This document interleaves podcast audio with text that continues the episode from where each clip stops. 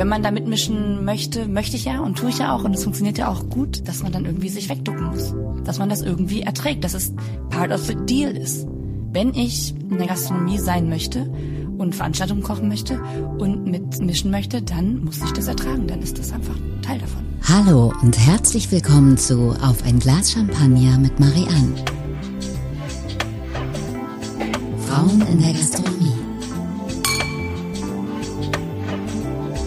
Marianne Wild im Gespräch mit spannenden Frauen der Gastronomie. Herzlich willkommen, liebe Zuhörerinnen und Zuhörer, zu meiner aktuellsten Folge meines Podcasts Auf ein Glas Champagner mit Marianne. Frauen in der Gastronomie. Ich freue mich heute ganz besonders, Felicitas Thien bei mir begrüßen zu dürfen. Einige von euch kennen sie mit Sicherheit als Journalistin, Fernsehköchin, Foodbloggerin und auch als Buchautorin. Ich würde mich freuen, wenn ihr heute die Reise mit uns macht und ein bisschen was über Felicitas erfahrt und ähm, wie es ist, als Frau gerade in dieser besonderen Branche äh, sich durchzusetzen und zu bestehen. Liebe Felicitas, schön, dass du da bist. Tachchen, es ist wunderschön bei dir ähm, und ich bin sehr froh, hier mitten in der Natur zu sitzen, in deinem wunderschönen bunten Wohnzimmer. Es gefällt mir sehr. Dankeschön. Heute ist auch Shirley mit dabei, also wenn ihr ein Knabbern und Knuspern im Hintergrund hört. Shirley ist äh, mein Hund und ähm, die ähm, konnte ich heute nicht outsourcen. Zum Glück nicht, ich liebe Hunde. Ja. Äh, und ähm, die hört auch ganz gebannt zu, aber sie knabbert auch ein bisschen an ihrer Rinderhaut. Also insofern, bitte lasst euch davon nicht irritieren. Schauen wir mal heute, ob es heute noch irgendwelche Waschbären und äh, Wildschweine gibt, die vorbeischauen. Wir haben ja in den letzten Folgen einige Überraschungen schon erlebt. Bei mir in Neukölln gibt's auch Füchse. Ja? Ah. Wildschweine noch nicht, aber Füchse habe ich öfter Ja, auf der Straße. aber ich glaube, die Wildschweine sind jetzt überall äh, auf, äh, dabei, sich hier auszubreiten. Das wird auf jeden Fall noch spannend. Liebe Felicitas, äh, wir gucken mal, was wir hier Schönes im Glas haben. Und zwar sieht man ja auch so ein bisschen, dass der Champagner, den wir heute haben, ein bisschen dunkler in der Färbung ist. ja. Und zwar ist der reinsortig aus ähm, Pinot Meunier äh, hergestellt. Und ähm, das ist ein Champagner, der liegt mir sehr am Herzen. Den probiere ich selber heute zum ersten Mal mit dir. Ähm, ähm, dies ist ein Schüler von Anselm Silos. Jacques Silos ist ja mein absolutes Lieblings-Champagner-Weingut. Äh, aber es ist so teuer, dass auch ich mir das nur einmal im Jahr leisten kann. Und das ist ein Schüler von ihm, der ähm, vor einigen Jahren ähm, Parzellen von seiner Großmutter geerbt hat und dann bei Anselm Selos auf dem Champagnerweingut seine Weine vinifiziert hat. Jetzt hat er seit einiger Zeit seinen eigenen ähm, ähm, Ort, wo er die Weine äh, in die Fässer packt. Und das Schöne daran ist, er hat äh, ganz, ganz, ganz, ganz viel Pinot Meunier. Ähm, ganz besonders, wenn man das so reinsortig abfüllt. Er achtet wahnsinnig darauf, dass da, das wird nicht geschönt, das wird nicht filtriert, es gibt eine natürliche Gärung ähm, und es werden nur Trauben ähm, äh, dann äh, genommen, die wirklich vollreif sind. Und es ist ihm wahnsinnig wichtig. Und man merkt einfach auch den Boden und die Liebe, die da drin steht. Es ist ein sehr schwerer oder sagen wir lieber kräftiger Champagner, der, ähm, den man nicht einfach so zwischendurch nur so trinkt, weil der passt, glaube ich, auch sehr gut zum Essen. Das ist was ganz Besonderes, sehr schwer ihn zu bekommen, aber ähm, ich dachte, für sowas Besonderes wie heute machen wir das. ich Ja. hoffe, der gefällt dir. Vielleicht für alle, die das nicht sehen können, nämlich niemand, außer uns gerade. ähm, ja, der ist ähm, leicht rötlich sogar in der Farbe und sehr trüb. Ähm, ich finde diese Farbe sehr sexy und äh, spannend. Habe ich so noch nicht gesehen. Das freut mich. Du hast ja auch mal eine neue Erfahrung. Herzlich willkommen. Die klingen wie so eine Kirchenglocke, die Gläser. Und ähm, diejenigen, die meinem der letzten Folge des Podcasts mit Nancy Grossmann mit dabei waren, mit reingehört haben, wir haben jetzt schöne kelchförmige breite Gläser, damit äh, der Wein, Schrägstrich Champagner, äh, gut äh, mit der Luft in ähm, Verbindung treten Aber kann. nicht so gut wie der Champagnerschale. Ja, ja, das Thema hatten wir auch letztes Mal mit der Genau. Champagnerschale und ich musste so lachen. Ähm, weil den Podcast mit Nancy äh, Grossmann hatte ich aufgenommen, bevor drei, vier Tage bevor ich nach Antwerpen geflogen bin für äh, die Verleihung der 50 Best und dann saß ich Herzlichen da. Glückwunsch an der Stelle. Dankeschön. Und dann bin ich ja in eine Bar und wollte ein Champagnerglas, also Champagner trinken und dann kriege ich so ein Champagner im Kelch. Und Ja. dann musste ich so lachen und dann musste ich so auch an Nancy denken, die ich dann übrigens dort auch noch getroffen habe. Auch an den Antwerpen, auch auf der Veranstaltung. Und ja, so, so, so, so klein ist die Welt manchmal. Ja, ich erinnere noch früher, als ich Kind war, da hatte meine Familie zu Hause so ein, ein Champagnerquill, wo man die Kohlensäure rausgemacht hat, wo ich so denke, ja gut, aber dann muss man ja auch kein Champagner trinken. Nee, ne? So. Ja, ja. Also Würde. Vielleicht, vielleicht war die Qualität ja früher noch nicht so, dass die Leute dann lieber nur den Wein trinken wollte, wollten. Oder sie hatten vielleicht ähm, Probleme mit dem Magen, wer weiß. Ah, ja. Ein Teil danach hilft. Genau. Liebe Felicitas, ähm, ich habe mich natürlich sehr ausgiebig mit deiner Vita beschäftigt. Und das Danke. ist so spannend, ähm, dass ich auch tausend Fragen habe. Ich hoffe, ich überfall dich nicht damit. Ähm, kannst du ganz kurz unseren Zuhörerinnen und Zuhörern äh, einen Einblick geben, wie ähm, eigentlich diese ganze Entwicklung sich, in, wie das alles so kam, wo, wie du angefangen hast? Und ich meine, dann hat es ja irgendwann Boom gemacht, oder? Also ähm, ich glaube, ich wollte mein Leben lang schon nur essen, auch schon als Kind. Ich war auch ganz dick und ähm, wurde von den Nachbarn immer eingeladen, ähm, quasi, weil sie wussten, wenn Felicitas kommt, dann steht niemand am Tisch auf, sondern bleibt bis zum Ende sitzen, weil ich schon früher lieber gegessen als gespielt habe. Und äh, genau, dann wollte ich auch eigentlich schon immer Fernsehköchin werden. Also ich erinnere mich so daran, dass ich immer Jamie Oliver oder Sarah Wiener sein wollte. Das ist natürlich irgendwie ein Traum, von dem man denkt, der wird niemals in Erfüllung gehen. Dann habe ich nach dem Abi ähm, Kunst und Englisch studiert, weil das waren meine Lieblingsfächer in der Schule und ich dachte, was soll ich sonst machen? Ähm, und dann habe ich eine, ein Praktikum bei der Bildzeitung gemacht, bei Springer und wurde dann da übernommen, war dann auf der Axel Springer Akademie, habe die Ausbildung zur Journalistin gemacht und dann 2013 The Taste gewonnen. Und das war dann quasi die vierte Kochshow am Stück, die ich gewonnen hatte. Und damals habe ich ja 100.000 Euro gewonnen. Wow. 40.000 Euro ans Finanzamt Neukölln überwiesen. das ist eine andere Geschichte. ähm, aber dachte ich so, hä, irgendwie, das muss doch jetzt irgendwie, also ist doch meant to be, du musst dich jetzt darum kümmern, du musst jetzt Köchin werden. Und dann habe ich am Tag der Ausstrahlung vom Finale mein, meine Kündigung bei Springer auf den Tisch gelegt. Und seitdem funktioniert das irgendwie. Und ich dachte erst so, naja, da hast du ja ein bisschen Geld auf der hohen Kante, falls du jetzt irgendwie nicht weißt, wie du ähm, deine Miete oder dein Essen bezahlen sollst, dann geht das eben von diesen übrig gebliebenen 60.000. Aber es ist immer weitergegangen und es wird immer schöner. Ach, das ist schön. Ja. Das heißt, du kannst eigentlich so zwei Sachen miteinander verbinden. Das ist einmal das, deine große Leidenschaft des Kochen und deine Begabung fürs Unternehmerische. Genau, und dann eben noch, weil ich jetzt auch viel Reportagen mache und so, noch ein bisschen das Journalistische auch. Ich schreibe auch noch Kolumnen fürs Meiningers Weinwelt zum Beispiel und so. Aber also, man kann so alles Schöne verbinden. Toll. Ja, ich liebe das. Und dieses, also die Frage, die ich mir so gestellt habe, der ähm, Beruf des Kochs oder der Köchin ist ja eigentlich so ein klassischer Ausbildungsberuf. Wie hast du dir denn überhaupt diese ganzen, ich meine, in so, wie in so einer Show The Taste zu bestehen oder in vier verschiedenen Kochshows wirklich da überall abzuräumen, diese ähm, Fertigkeiten und Kenntnisse, die musst du dir ja irgendwo äh, angeeignet haben. Also ich glaube, das erste Rezept, übrigens, Entschuldigung für meine Stimme, so ein bisschen Tina Turner-Style, ähm, ähm, die Herbsterkältung. Also ich glaube, das größte Geheimnis ist einfach unfassbaren Bock daran zu haben, einfach Lust zu haben, Essen zu lieben, auszuprobieren, mutig zu sein. Äh, das und ich habe mir schon, glaube ich, mit 17 oder 18 der junge Koch zum Geburtstag gewünscht. Ja, dieses Buch, was man in der Ausbildung liest, habe ich irgendwie auswendig gelernt. Ähm, Genau, aber ich glaube, noch wichtiger als eben die Fertigkeiten. Natürlich kann ich kein Bankett für tausend Leute kochen, ohne dass mir jemand hilft. Ich habe das nie gelernt und äh, aber einfach ja die Freude daran. Ja, und nie auszulernen und immer, wenn man irgendwo ist, das ganze Wissen aufzusaugen, zuzuschauen, wie machen die anderen das und äh, sich natürlich ähm, an der richtigen Stelle Leute zu holen, die es besser können, also die quasi dann vielleicht Bankett können und mit denen zusammenzuarbeiten. Ähm, hast du denn so früher dann einfach zu Hause gekocht für die Familie oder hast du für dich im stillen Kämmerlein äh, so Sachen ausprobiert? Ich habe alles gemacht. Also so, ich durfte auch immer mitkochen. Ich glaube, das hat meine Mutter richtig gemacht. Es gibt ja auch Eltern, die dann sagen, nee, komm, du machst das nicht oder es ist zu gefährlich und so. Ich durfte schon immer, ich durfte auch mit großen Messern. Ähm, ich durfte immer alles ausprobieren und das hat mir, glaube ich, auch ganz viel Mut gegeben. Und was meine Mutter auch erzählt, was lustig ist, dass sie mir von Anfang an gewürztes Essen gegeben hat. Also sie hat dann im halben Jahr meinen Brei probiert, dachte so, das schmeckt ja noch nichts. Und dann hat sie da Gewürze reingemacht und Salz und Pfeffer. Und äh, ich glaube, dass das nicht schädlich war, sondern dass das meinen Geschmackssinn eher noch gefördert hat. Ah, das ist natürlich ein spannender Ansatz. Aber an alle Eltern da draußen, ich weiß nicht, ob es wirklich das Geheimnis ist, aber ähm, bei mir hat's funktioniert. Ah, ist ja spannend. Wie ist denn das? Ähm, diese Welt, ähm, du jonglierst ja ganz wunderbar. Du schaffst ja etwas, so, Gastronomie auch so nahbar zu machen.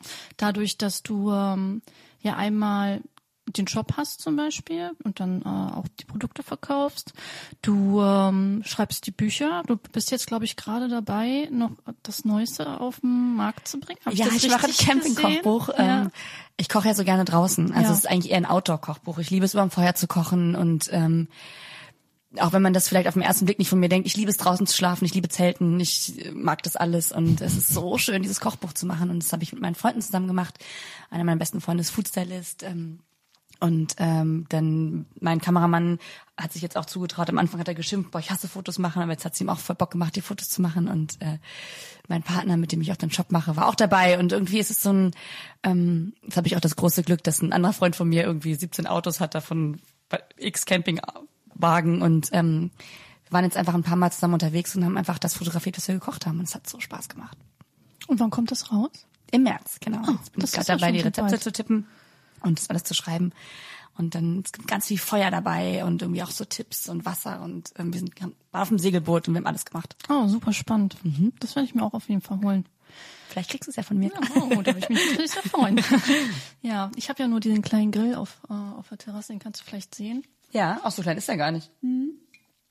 Es war jetzt auch Tiefstapeln, äh, weil ich stehe auch total auf ähm, so Outdoor-Geschichten. Also jetzt natürlich nicht so wie du. Also ich würde mir jetzt nicht vorstellen können, draußen übernachten zu können. Aber ich mag schon vorher draußen und Fleisch drauf und Gemüse drauf. Das ist schon etwas, was mir auch Freude bereitet. Ja, aber auch so alles. In Berlin kann man ja auch im Umland so wunderbar Pilze sammeln. Und dann, also in dem Kochbuch ist halt eben quasi, was kann man auch aus der Natur holen. Dann haben wir mit Holunderbeeren gekocht, was halt gerade so da war. Ne? Und ähm, ja, das finde ich richtig schön. Das heißt, du hast wirklich auch so ein offenes Auge für die Produkte. Ja, ich versuche, klar. Ja. Ähm, wenn man jetzt so deinem Instagram-Account folgt, dann sieht man ja, dass du wahnsinnig äh, viel unterwegs bist. Ist das eigentlich Stress oder positiver Stress für dich? Ich liebe unterwegs sein. Ja. Man muss natürlich dazu sagen, dass jetzt während Corona natürlich nichts los war. Aber ähm, ja, im Moment ist es wirklich so, dass ich eigentlich immer nur einen Koffer zu Hause reinwerfe und den anderen wieder raushole. Aber ich finde, ähm, andere Länder, ach, ach, selbst andere Städte bieten ja einfach immer so viel kulinarisches, Neues und ich liebe das ähm, quasi festzuhalten und dann an irgendeiner Stelle vielleicht an meine FollowerInnen weiterzugeben in Form von YouTube-Videos oder eben Instagram-Posts und sich einfach kulinarisch eben durch Probieren und Hingucken zu schulen. Ähm, gibt es denn da, sagen wir jetzt mal aus der Zeit vor Corona oder jetzt auch nach Corona, mh, einen Länderbesuch oder irgendwas, wo du sagst, das hat dich besonders tief beeindruckt und, und sagst du, das war kulinarisch äh, so ein Moment, der dich irgendwie berührt hat? Da ist ein Eichhörnchen. Ähm, Ich habe nicht zu viel versprochen, die Natur schlägt zurück hier. ähm, also ich glaube, dass man überall gutes kulinarisches erleben kann. Aber was ich richtig ähm, aufregend fand, war jetzt kürzlich Helsinki. Also sowohl vom Stil, ich habe sofort gedacht, ich müsste meine Wohnung umdekorieren, ich muss jetzt alles anders machen. Alles in weiß und blau, oder? Nee, die haben, also bei dir ist der auch bunt und aufregend und viel zum Schauen. Und das war da eigentlich auch so. Es war alles unheimlich stilvoll, viel Secondhand, viel Vintage. Und äh, da habe ich so toll gegessen in einem Lokal. Da, es war aufregend, da war jeder Tisch ähm, zur Küche gerichtet, zur kleinen, das waren glaube ich 15 Sitzplätze, aber alle, es war wie ein Theaterstück. Und der Koch hat äh, zu jedem Gang auf Deutsch, äh, auf Englisch und auf ähm, Finnisch erzählt, was er sich dabei gedacht hat und warum und welche Produkte er verwendet hat und warum Zero Waste. Und das war einfach Genau, es war eben wie ein Theaterstück, was noch lecker war und das fand ich sehr, sehr beeindruckend. Und äh, was für Produkte wären jetzt für äh, die Region ganz, ganz typisch für unsere Zuhörerinnen und Zuhörer, die jetzt noch nicht da waren? Aber da waren teilweise tatsächlich sogar so Sachen, die ich vorher auch noch nicht gehört hatte. Und dann aber viel Roggen auch und ähm, in Finnland ist man, man kocht sehr clean, also sehr regional und äh, genau, also das war wirklich, das war richtig toll. Dieses Regionale ähm, ist ja bei uns auch immer mehr auf, auf dem Vormarsch. Ähm, findest du, dass das gut durchgezogen wird hier in Deutschland oder gibt es da noch äh, Nachholbedarf? Wenn, man, wenn du das jetzt mal so vergleichst, wenn du so, man so aus einem Land zurückkommt, die das, glaube ich, schon sehr, sehr lange machen. Ich glaube, dass wir da noch lange nicht am Ende sind, dass es gerade in Berlin natürlich tolle Lokale gibt, die das irgendwie ähm, die da quasi ein gutes Beispiel, mit gutem Beispiel vorangehen, aber auch zum Beispiel, wenn man das Nobel schmutzig sieht, also mit einem Extrembeispiel vorangehen. Ähm, ich nenne das immer so ein bisschen wie Haute Couture, also es ist natürlich nichts für jeden Tag und nicht für jedermann, aber es ist auf jeden Fall ein sehr gutes Beispiel, um uns nochmal wieder vor Augen zu führen, was wir alles Tolles haben an Produkten und äh, dass man eben nicht nur Dinge von weiter her benutzen muss, sondern äh, ja, das finde ich schön. Aber findest du, dass die Produktqualität der deutschen Produkte aus dem Umland und ähm, oder regional oder aus Deutschland, dass die besser geworden sind? Ich hoffe das. Also ich hoffe, dass ähm, mit dem mit der höheren Nachfrage auch die irgendwie ähm, die Produkte besser werden. Ja, also das auch und dass sich dann Bauern und Bäuerinnen sich umstellen und Landwirte und das irgendwie ähm, versuchen auch besser zu machen und dem gerecht zu werden. Mhm. Das hoffe ich auch. Weniger Masse, mehr Klasse. ja, das stimmt.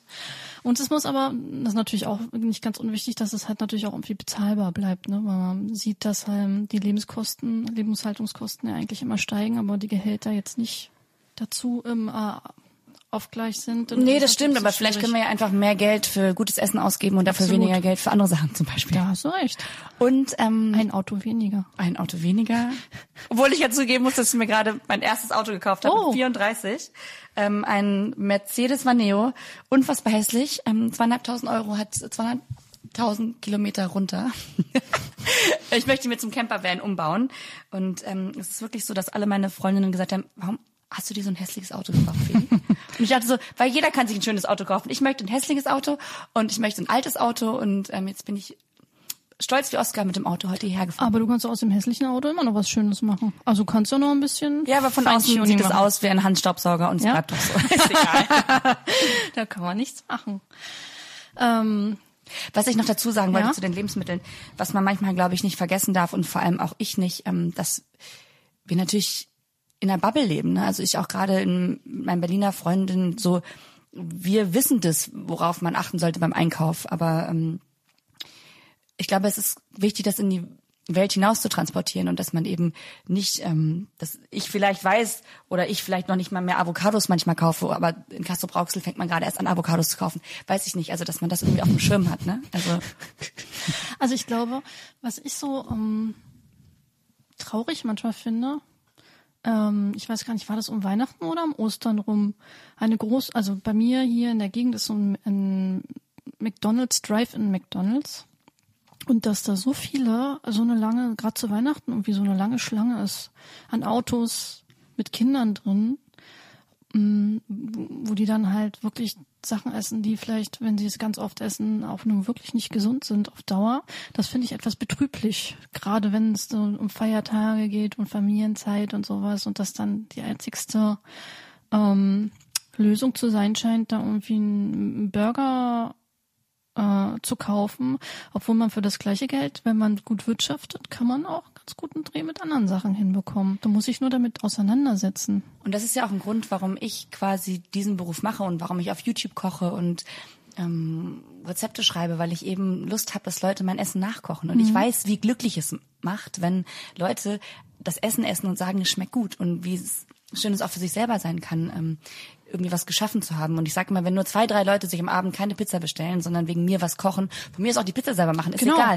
Aber eben das, das, dann denke ich so, okay, dann hat dein Job irgendwie Sinn ergeben. Das ist ja auch eine ganz andere Pizza, weil bei den Pizzen, die es ja zu kaufen gibt, da sind ja auch überall Zusatzstoffe drin, die genau. da eigentlich in unseren Körpern ja gar nichts zu suchen haben. Und mir schreiben so viele Eltern auch, meine Tochter hat wegen dir angefangen zu kochen oder Ach, ich habe wegen dir angefangen oder ich achte jetzt mehr darauf, was ich kaufe und ich versuche jetzt auch regional und dann versuche ich immer weniger Fleisch zu essen und das ist total schön.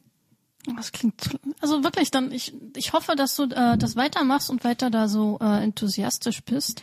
Genau oder auch zum Beispiel meine Gewürzmischungen. Also ich sehe schon mhm. ein, dass nicht jeder so eine Gewürzschublade hat wie ich mit 45 verschiedenen Sachen, aber dafür ich halte gerade meinen Finger hoch. Ich ich auch. Also genau. man kann nicht genug Gewürzmischungen genau. haben im Leben. Genau, aber es ist auch schön, dann den Leuten an die Hand zu geben. Vielleicht wissen die nicht, wie man italienisch würzt oder keine Ahnung. Mhm. Dann habe ich halt eine italienische Gewürzmischung. Damit geht's einfach. Also warum denn nicht? Irgendwie allen den Leuten oder dass ich auch Messer verkaufe, dann hat man vielleicht ein schönes Küchengerät, das man auch benutzen möchte. Noch mehr Anregungen zu geben, um eben selbst zu kochen. Ja, und ich habe mir auf der Webseite angeschaut, das sind ja auch alles Preise, die man gut, also wenn man jetzt mal die Messer sich anschaut, die Messerpreise, da, ähm, das ist ja auch was, was man sich wirklich leisten kann. Man kauft sich ja auch nicht jeden Tag so ein Messer, Nee, aber das sind auch gute. ähm, Die Leute, die mir folgen, das sind auch oft junge Leute oder vielleicht sogar irgendwie Teenager oder gerade Kochanfängerinnen und so. Und das ist doch dann schön. Also denen sollen dann einfach ein Produkt haben, was sie sich vielleicht zu Weihnachten wünschen oder gerne mal selber kaufen können. Außerdem sehen die auch geil aus. Also ich glaube, von jung und alt ist alles dabei. Aber man kann auch, wenn man nicht so viel Geld hat, kann man sich da was aussuchen. Ja, habe ich gesehen. Also es lohnt sich auf jeden Fall, die Webseite mal anzuschauen. Ähm, wenn wir jetzt von jungen Menschen reden, dann würde ich gerne den Bogen etwas span spannen zu äh, dem äh, Kernthema meines Podcasts Frauen in der Gastronomie. Und ähm, du bist jetzt ähm, diejenige, mh, die so viel Erfahrung hat in den letzten Jahren gemacht hat. Du hast, du spannst ja so einen großen Bogen zwischen äh, Medien und äh, Köchinnen, Köchinnen und Köchen. Ähm, da würde mich mal interessieren, wie denn deine Erfahrung aus deinem Blickfeld ist, weil du siehst es ja noch mal ganz anders, weil du ähm, wirst du denn das würde mich jetzt wirklich mal interessieren, von anderen äh, Köchen und Köchinnen belächelt, weil du keine hochdekorierte Drei-Sterne-Köchin bist und trotzdem so erfolgreich? Also ich glaube, dass es schon manchen sauer aufstößt, dass ich keine Ausbildung gemacht habe und trotzdem auf Veranstaltungen gleichwertig behandelt werde, zumindest von den Veranstaltenden. Und ähm, es passiert mir schon, dass ich auf Veranstaltungen bin, wo ähm, zwölf Männer kochen und ich. Und manche von den Männern es noch nicht mal für nötig halten, mir Hallo zu sagen. Das ist unglaublich. Ja. Und ich, oder auch Gäste, dann, ähm, dieses Jahr ist mir passiert, dann hat ein Gast gesagt, ähm, ja gut, aber so wie du aussiehst, dann kannst du ja nicht die Köchin sein. Dann denke ich so, wie soll man denn aussehen? Wie muss man denn aussehen, um Köchin zu sein? Also muss man dick und ich, ich weiß es noch nicht mal, wie, wie Leute sich das vorstellen, aber so wie ich aussehe, offensichtlich nicht. Hast du äh, viel damit zu kämpfen? Also ist das so eher Alltag? Oder wie viel Prozent deines Alltags nimmt das ein, wenn ich dich direkt fragen darf? Naja, ich bin ja nicht so oft unterwegs und es ist vielleicht auch ein Grund, warum ich ähm, mich auch dazu entschieden habe, eben keine Köchinnen-Ausbildung zu machen, sondern irgendwie meinen Weg so zu gehen, weil ich in vielen Praktika auch schon während der Schulzeit ähm, beschimpft wurde, belächelt wurde und dann dachte ich, nee, ich möchte nicht mit jeden Tag mit Sexisten zu tun haben und mich schlecht behandeln lassen. Da habe ich keinen Bock drauf. Es muss irgendwie einen anderen Weg geben. Und zum Glück gibt's den auch. Aber der Sexismus ist immer noch da. Er ist da. Also ich, ich eigentlich drücke ich mich un, ungern vulgär aus, aber ich habe ähm, erfahren, dass ähm, Männer aus der Branche, natürlich nicht alle, aber manche möchten entweder über mich lachen oder mit mir schlafen. Oder beides. Aber mich als ernsthafte Unternehmerin anzusehen, die auch gut kochen kann und die weiß, was sie tut, das passiert nicht ganz so oft. Aber glaubst du, dass es vielleicht eigentlich einfach versteckter Neid ist? Eventuell? Also, dass sie vielleicht denken, dass es dir zu leicht fällt, dass du nicht durch den äh, groß, durch das schwere Tal der Ausbildung gegangen Ja, bist. ich glaube, das, gibt, das, das nervt viele, dass, dass ich tatsächlich ähm, eben nicht in meiner Ausbildung mit Fischabfällen beworfen wurde und in die Kühlkammer gesperrt wurde, weil ich die Ausbildung eben nicht gemacht habe. Aber ähm, dieser strukturelle Sexismus, ähm, der muss ja irgendwie aufhören. Also und auch generell muss da ja was passieren. Es kann ja nicht sein, dass man leiden muss, um Koch oder Köchin zu werden. Das ist ja der schönste Beruf, den es geben kann. Ähm, eine Podcast-Gästin, die ich ganz am Anfang hatte, ich glaube, es war sogar meine erste, die Ilona Scholl, die hatte auch von einer Situation erzählt, ähm, äh, dass sie mit fünf äh, Köchen da an einem zu irgendeinem Event geladen war und es ging um eine Podiumsdiskussion. Und sie hat sich tatsächlich irgendwie dann rausgenommen, irgendwann mal was zu sagen. Und ähm, dann ist sie dann nach der äh, Diskussion dann von einem angesprochen worden und sagt, na, du hast dir aber ganz schön viel Zeit genommen, ne? Also du war ja ein langer, ein lang, du hast ja viel gesprochen. Das hast sie total getroffen und sie hat sich dann die Aufnahmen zuschicken lassen und äh, hat sich dann hat das abgespielt und ist ausgemessen, wie viel jeder gesprochen hat. Und sie hat ja nur einmal gesprochen und sie war die mit der wenigsten Redezeit. Verrückt, ne? Ja, es ist total. Ähm, ich finde es ein bisschen traurig, ehrlich gesagt. Ähm, ich habe Aufnahmen gehabt mit einem Koch zusammen, Videoaufnahmen. Und ähm, es gab eine kurze Pause, 20 Minuten. Und dann habe ich ihn kurz angeguckt und meinte, hm, was machen wir jetzt in den 20 Minuten? Und dahinter hat er hinter dem Kochtresen eine Geste zu mir gemacht, ähm, dass ähm, ich ihm einen runterholen könnte jetzt in den 20 Minuten. Und das ist sexuelle Belästigung und ich weiß aktuell noch nicht, wie ich damit umgehen soll. Und ich weiß auch in der Situation nicht, wie ich damit umgehen soll. Ähm, ich glaube, das geht vielen Frauen so, die belästigt werden. Man weiß einfach nicht, es ist ein Job. Man möchte jetzt auch nicht das ganze Set zusammenschreien und irgendwie ähm, das jetzt in Anführungsstrichen ruinieren. Ich hoffe, dass ich es schaffe, in den nächsten Jahren, Monaten dann noch mutiger zu werden und immer noch was zu sagen und laut zu sagen. Bisher lasse ich es einigermaßen über mich ergehen und ertrage das irgendwie. Eigentlich schade, oder? Fürchterlich. Die Frage ist halt, was ist der Weg? Ja, viel Aufklärungsarbeit, glaube ich.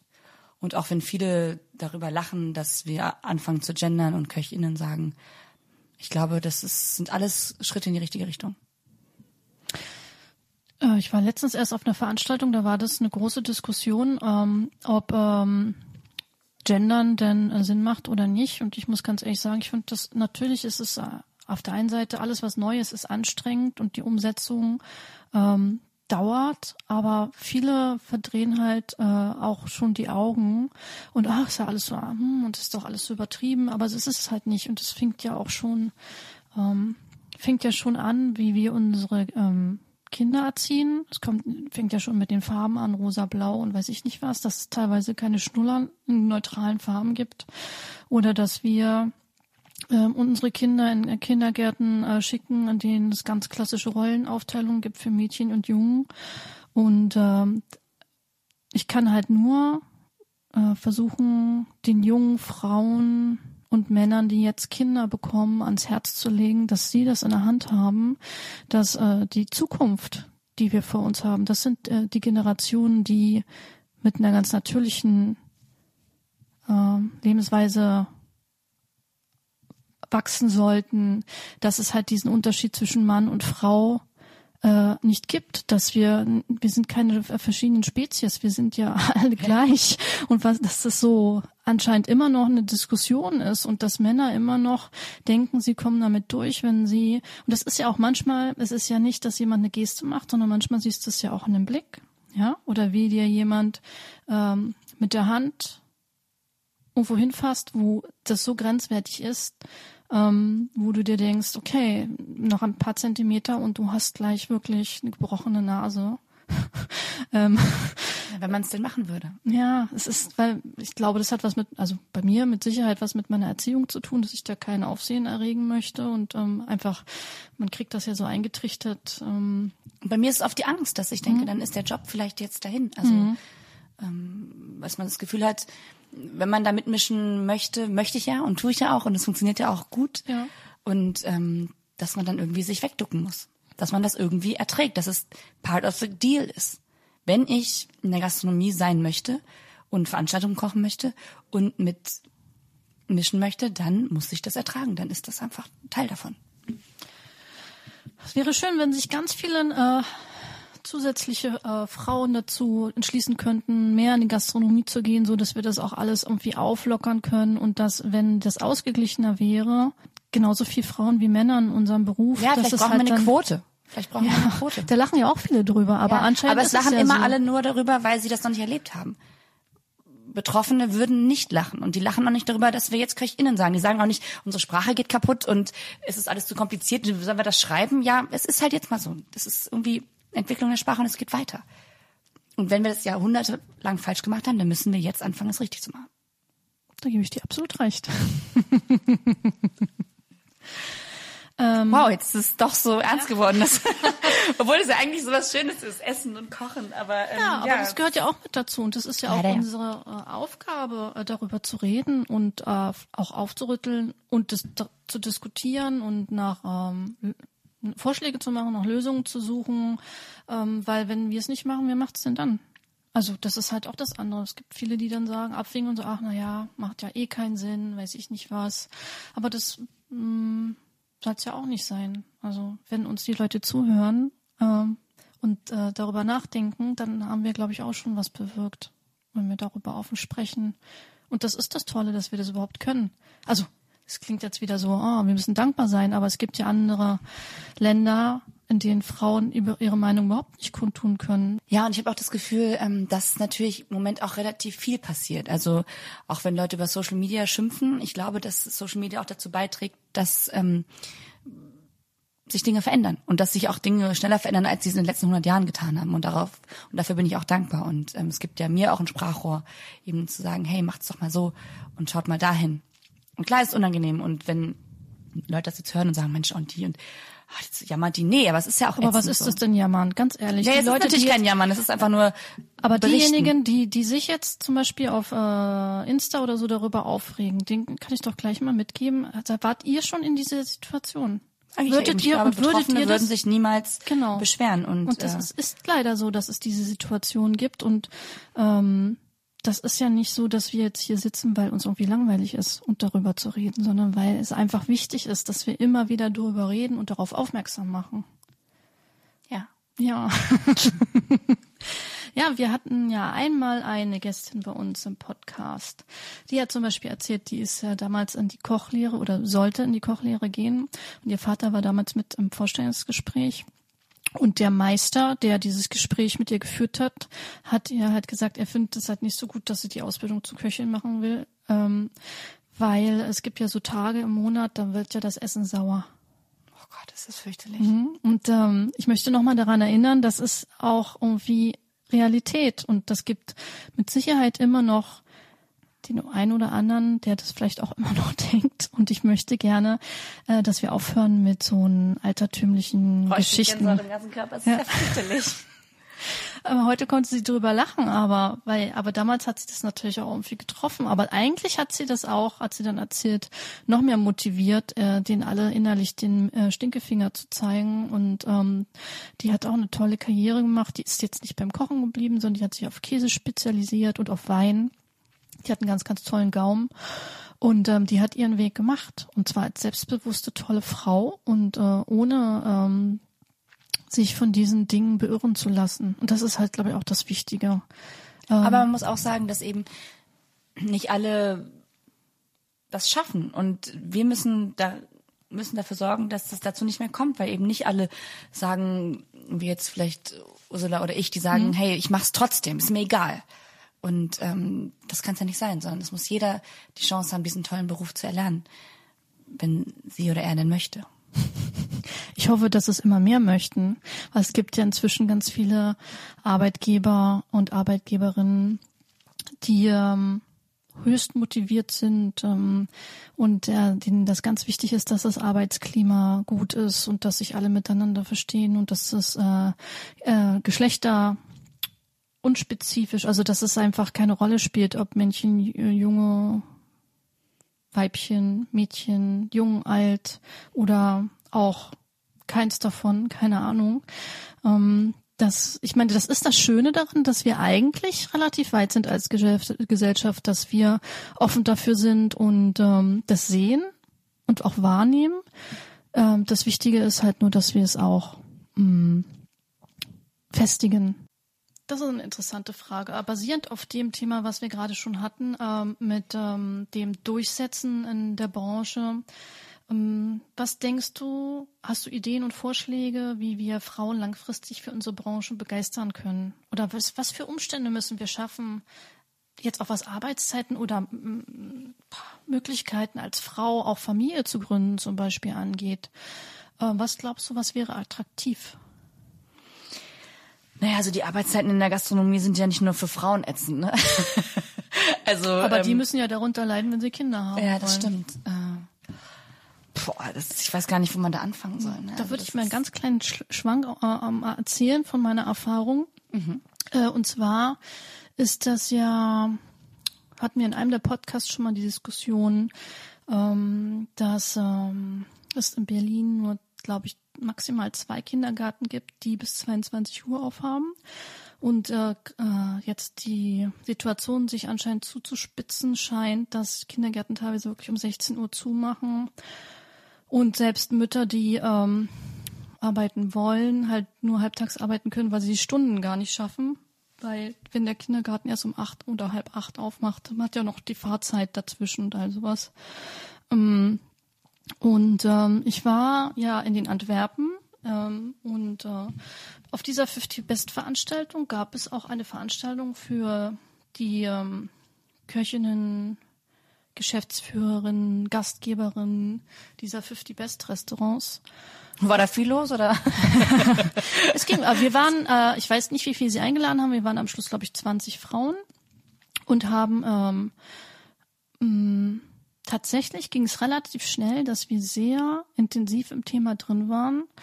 Und ähm, es hat sich gezeigt, dass ähm, es tatsächlich Länder gibt, zum Beispiel wie in Japan, wo das Thema Familie nochmal einen ganz anderen Stellenwert hat, also heiraten, Kinder bekommen, sich die Frauen nochmal auf eine ganz, ganz andere Art und Weise ähm, zwischen äh, Karriere und äh, Kinderkriegen, Familie haben entscheiden müssen. Und äh, es war eine dabei, die hat wirklich bitterlich geweint, ähm, weil sie eigentlich jemanden tollen kennengelernt hatten, aber der sie dann doch, dann war er doch nicht mehr so toll, weil er sie vor die Wahl gestellt hat.